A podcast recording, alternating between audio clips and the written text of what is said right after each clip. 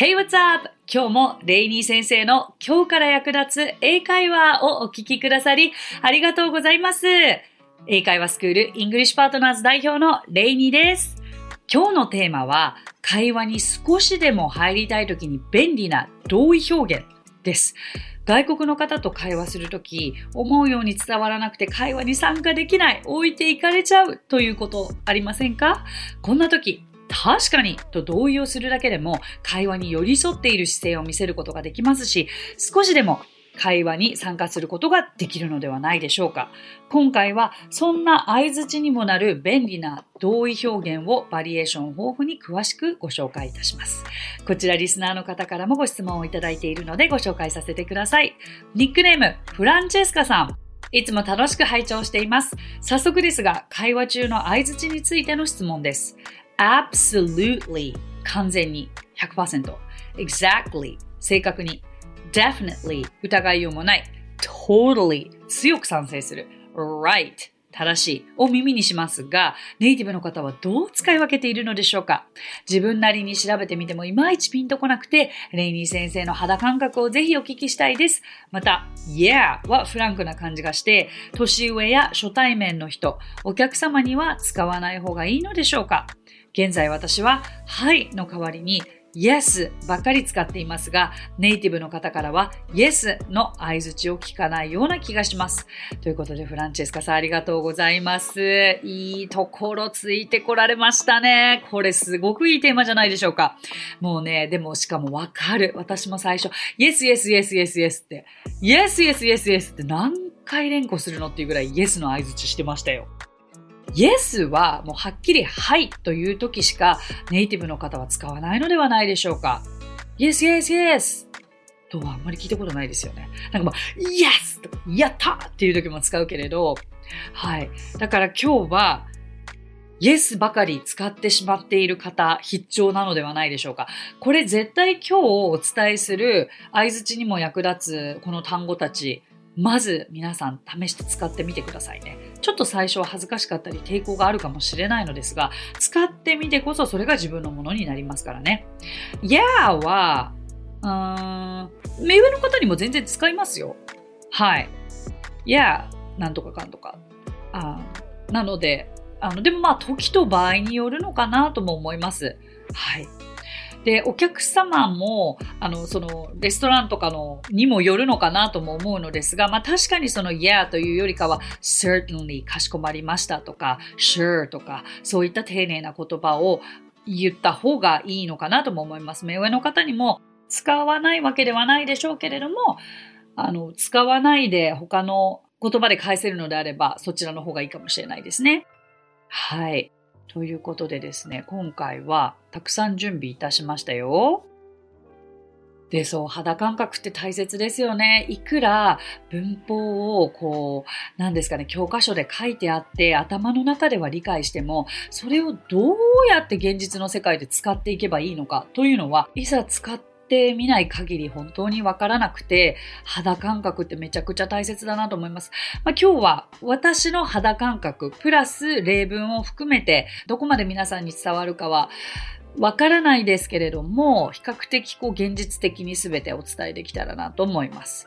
さあ、同意フレーズ、その通りの様々な英語表現なのですが、まずじゃあフランチェスカさんが書いてくださった順に行こうかな。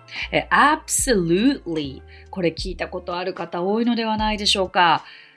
ちょっと使ってみたい。でもなんか抵抗ある。という単語ですよね。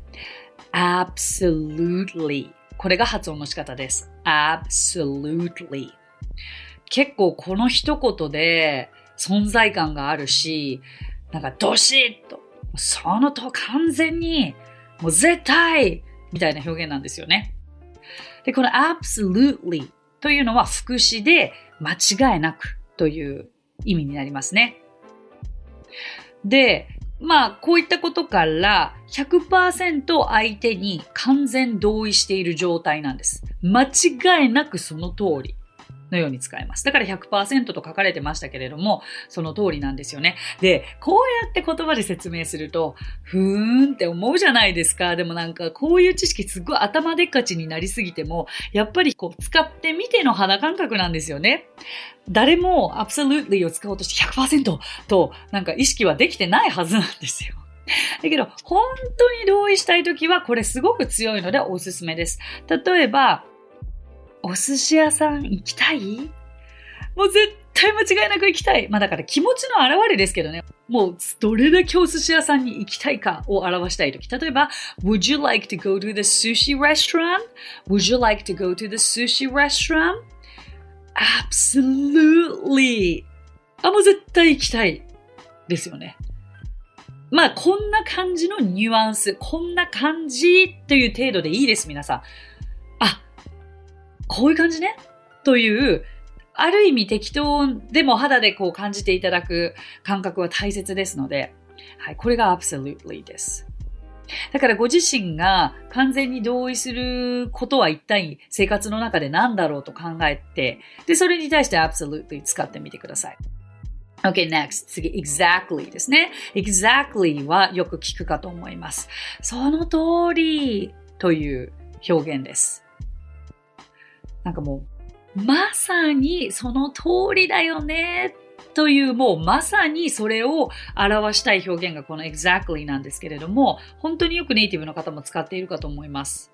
例えば、これがあなたの言いたかったことと聞きたかったら、Is this what you wanted to say?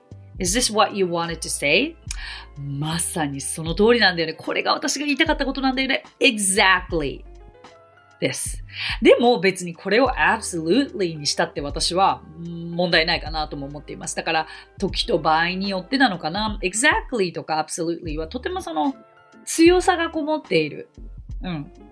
100%感がこもっているという感覚でいてください。じゃあ次に definitely。これ私大好きな言葉でした。definitely。あんまりにみんなが使っていて、だけど definitely って最初に聞いても、スペルの仕方もわからないから辞書の引き方もわからなかったし、そう。だ、だけど、だけど面白いことに意味はわからないんだけど、あ、こういう時に使われているなっていうのを会話を見ながらこっちも分かってくるんですよね。そうすると、相づちで使われている、あ、納得してる時に言ってるやっぱりみんなの会話を見てて思ったからまあ意味がピントあなんていうんですかね意味を辞書で調べてなかったんですけど私。弾き方わかんなかったからスペルがわかんなかったから。だけどもう見よう見までで結構使ってみ始めたんですよ。そしたら通じたわけですよ。そしたらきっとあその通りとか絶対にとかなんか結構強い具合でのあの、同意なんだろうなということは、肌感覚で分かりました。はい。だから結構私は definitely と absolutely を使い分けて、でも definitely も absolutely も2つともほぼ同じ意味です。だけど、まあ definitely には疑いようもないという意味が含まれているぐらいですね。だから本当に気分によって使い分けてた。そのぐらいの違いです。で、これは通にどうでしょうね。近々会わない？近々遊ぼうよというフレーズ。Are we gonna hang out sometime soon?Are we gonna hang out sometime soon? に対して definitely 絶対そうしよう。絶対遊ぼうね。絶対会おうね。という時に使います。はい。なんとなく伝わっておりますでしょうか？なんとなくで大丈夫かと思います。じゃあ次、totally。これ私すっごい真似してましたね。なんか言えたらかっこいいなって気がして、totally, totally. 真似って大切ですね。でもだってなんか totally って私トータルの印象が強かったからなんかもう合計合計ぐらいな感じにしか頭の中になくて、なんか合計って言ってるぐらいに思ってたんですけど totally は、あの、こちらですね、スラングに近い言い方だそうです。で、気さくな間柄でよく使われるので、まあ、フランクな言い方っていう風に覚えておいていただけたらと思いますので、あんまりその目上の方とか、あの、接客するときには、まあ、避けられるならば避けた方がいいのかなとも思いますが、私は別に使っているところも見たことがあるので、なんかどこまでフランクなんだろうなっていうのは正直私の感覚ではわからないかなと思いますが、うん、これはなんかどちらかというと、ああ、ほんと同感、マジ同感みたいなニュアンスですね。で、私が考えた例文は、もうやることが多すぎて、次に何やればいいかわかんないよ。に対して、totally マジ同感っていうのがどうですか ?I have so many things to do and don't know what to do next. I have so many things to do and don't know what to do next. totally なんかだるそうに言うこと想像してみてください。Okay, so far so good? で、次に right をフランチェスカさん書かれていますが、まあ、right に対しては結構これって yes をじゃあ今度 right に変えてみて、同意してみてください。これは、そうそうそうそうとか、もうあんまりその大きな意味を持たないかなとも思います。right, yeah, right. これを yes, yes と今までしてたものを right, right と言ってみてください。これ別に毎回直訳で正しい、正しいって言ってるわけじゃなくて、うんうん、そうだねという簡単なニュアンスだと思ってください。それでもう少し私がご紹介したいのが2つほどあります。まず completely ですね。completely, コンプリート、ミッションコンプリートとかよく言いますけれども、はい、これの副詞が、えー、もう全面的に完全にという意味です。で、これで、まあ、高い確率で同意している。その通りという意味になるんですけれども、Don't you think so? ね、そう思わない？相手に同意を求めたいときですよね。完全な同意を求めたいとき。Don't you think so? Yeah, completely. このように使えます。でも完全に同意というときですよね。はい、じゃあ最後に obviously これもおすすめしたいです。obviously。なかなか発音が難しいんですよね。obviously。で、これは、もちろんその通りという意味なのですけれども、obvious という形容詞では、こう明らかなとか明白なという意味があるんですよね。だから obviously って言ったら言わなくてもきっとそうだと思うけど、みたいなニュアンスがあって、いや、もう疑う余地もない。もうその通りよ。というこの相づちの表現になりますね。これはなんか親しい中でのちょっと例文になっちゃいましたけれども、いやー、体重増えたわ、太ったわ、に対して、もう明白よねっていう同意その通りだよねみたいな。だから、I gain weight. I gain weight. Yeah, obviously. このように言えるでしょう。ということで、フランチェスカさん、お役に立てたでしょうか？ぜひ今日お伝えした単語、どんどん使ってみてください。そして今日から yes の代わりにはまず right にしてみましょうか。そうやって一つ一つ新しい表現に挑戦していって、一つ一つご自身のものにできる英語のフレーズを増やしていってください。ありがとうございました。今日お話ししたフレーズや単語はノートというサービスの方で文字起こしをしております。ノートへのリンクは番組詳細欄に記載していますので、こちらもぜひお役立てくださいね。さて、今回も番組へのコメントもいただいています。ご紹介させてください。ニックネーム、みわくまさん。レイニー先生、こんにちは。48歳3人の子の母です。私の職場は小学校なのですが、ALT の先生とせっかくなら英語でおしゃべりしたいと奮起し、レイニー先生のこの番組に出会いました。通勤時、とっても楽しく聞かせていただいています。その回のトピックを参考にしながら、2、3のフレーズを準備して、どれか使えるといいなと思いながら出勤しています。そんな中、先日体調の悪そうな ALT の先生と話すことになり、第73回を参考に会話することができました。もちろん全て満足に話せたわけではありませんが、具合の悪いことを職場で話すことを遠慮されていた ALT の先生の少しほっとされた様子が、私にはとても嬉しく感じました。アウトプットが苦手な私ですが、いつも前向きなレイニー先生のお話で挑戦する気持ちも生まれました。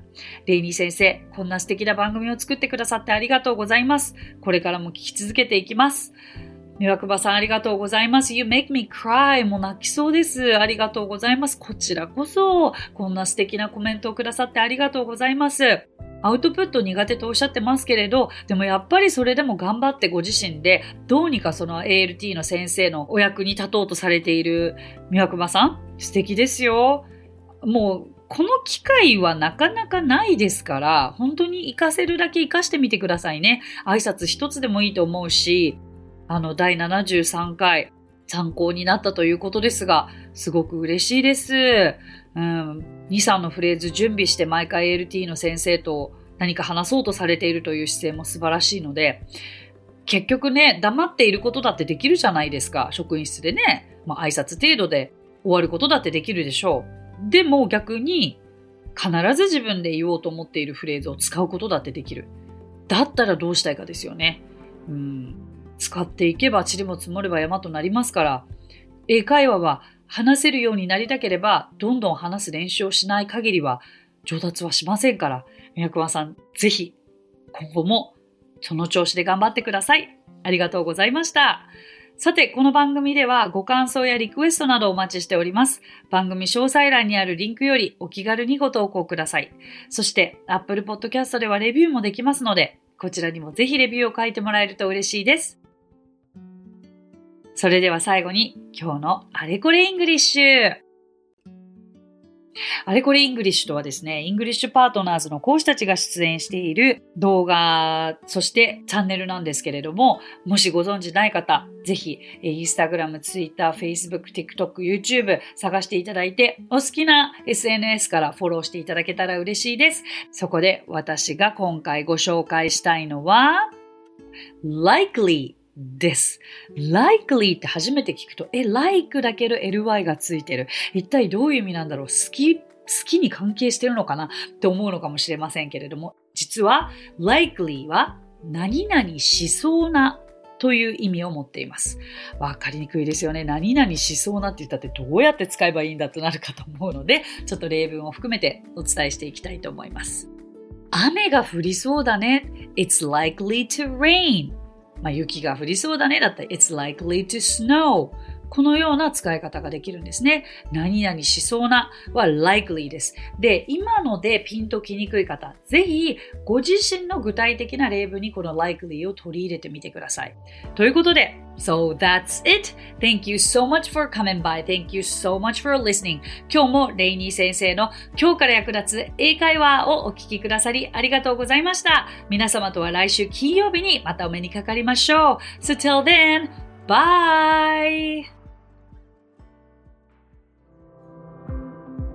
さあここでレイニー先生の活動を紹介させてください。まずはレイニー先生が主催する英会話スクールイングリッシュパートナーズでは私たちと楽しく英語を身につけたいという方を大募集。マンツーマングループキッズすべてオンラインレッスンでもやっています。詳しくはイングリッシュパートナーズで検索してみてくださいね。その他1分で見る英語辞書動画あれこれイングリッシュや毎週水曜日22時より YouTube ライブにて生英会話レッスンなども行っています。ぜひそちらの方もチェックしてみてください。